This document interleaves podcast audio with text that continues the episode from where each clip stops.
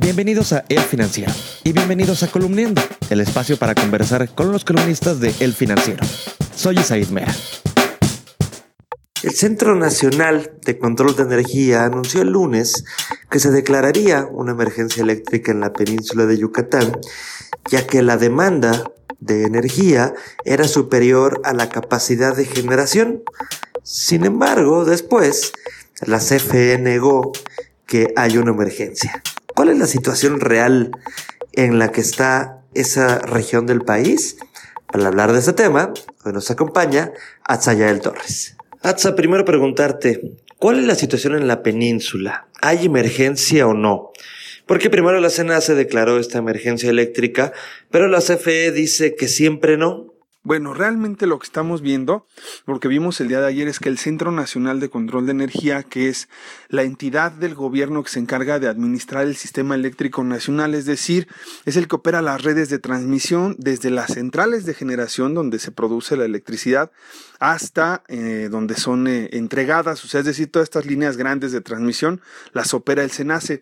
Entonces el SENACE se encarga de equilibrar el sistema eléctrico nacional y tratar de que no falte energía en algún lado eh, de, la, de la República. Si existe, por ejemplo, en el norte una sobregeneración, por decirlo así, va a tomar esa electricidad y la va a transportar a través de el sistema eléctrico para que pueda llegar a determinados lugares. El problema es que eh, la región de la península de Yucatán nada más está conectada por eh, una línea de transmisión lo cual es eh, muy importante decir que eh, existe una necesidad importante de infraestructura.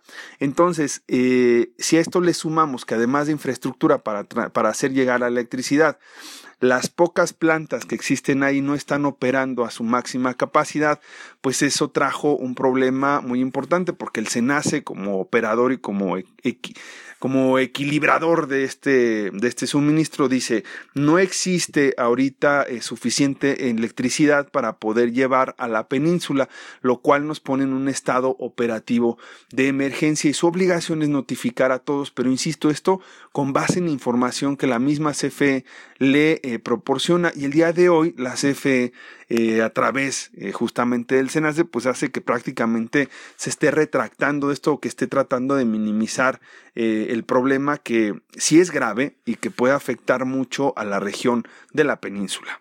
¿Cuáles son los riesgos de esta emergencia? Muchos apagones, por ejemplo, o hasta qué nivel puede llegar una emergencia de este tipo? El principal riesgo que existe, por supuesto, es eh, el que está asociado a los apagones. Tener apagones, pues más allá eh, de que te quedes sin ver eh, tu programa favorito, tiene un impacto muy importante en las empresas la península de Yucatán es eh, una región altamente activa en servicios turísticos, entonces tener esta intermitencia en la producción, en cualquiera de los servicios, eh, pues siempre te va a generar un estrés dentro de cualquiera de tus indicadores. Entonces ese es el primer riesgo. ¿Cuánto puede durar? No se precisa, pero eh, digamos que la etapa más, más álgida o más profunda de este problema se va a dar durante todo el verano, que es cuando tenemos las temperaturas más altas y donde se demanda la mayor cantidad de electricidad. Entonces podemos ver quizá por ahí de septiembre, octubre pudiera bajar un poco este problema, pero pues eso va a depender también de que, eh, como lo dice la Comisión Federal de Electricidad, pueda tener más gas natural para poder producir electricidad en la región sin necesidad de estar trayendo de otros lados, porque como hemos expuesto, pues las líneas de transmisión, eh, la infraestructura para poder transportar esta electricidad es muy limitada. En ese sentido, pues la verdad es que sí se antoja un problema importante que van a tener en la región para los siguientes meses y pues esperemos que en este sentido la CFE tenga esa mayor responsabilidad eh, de informar oportunamente a las personas. Quizá si es necesario pues avisarles en qué momento podrían darse estos apagones para que también eh, las personas y las industrias pues tomen las medidas pertinentes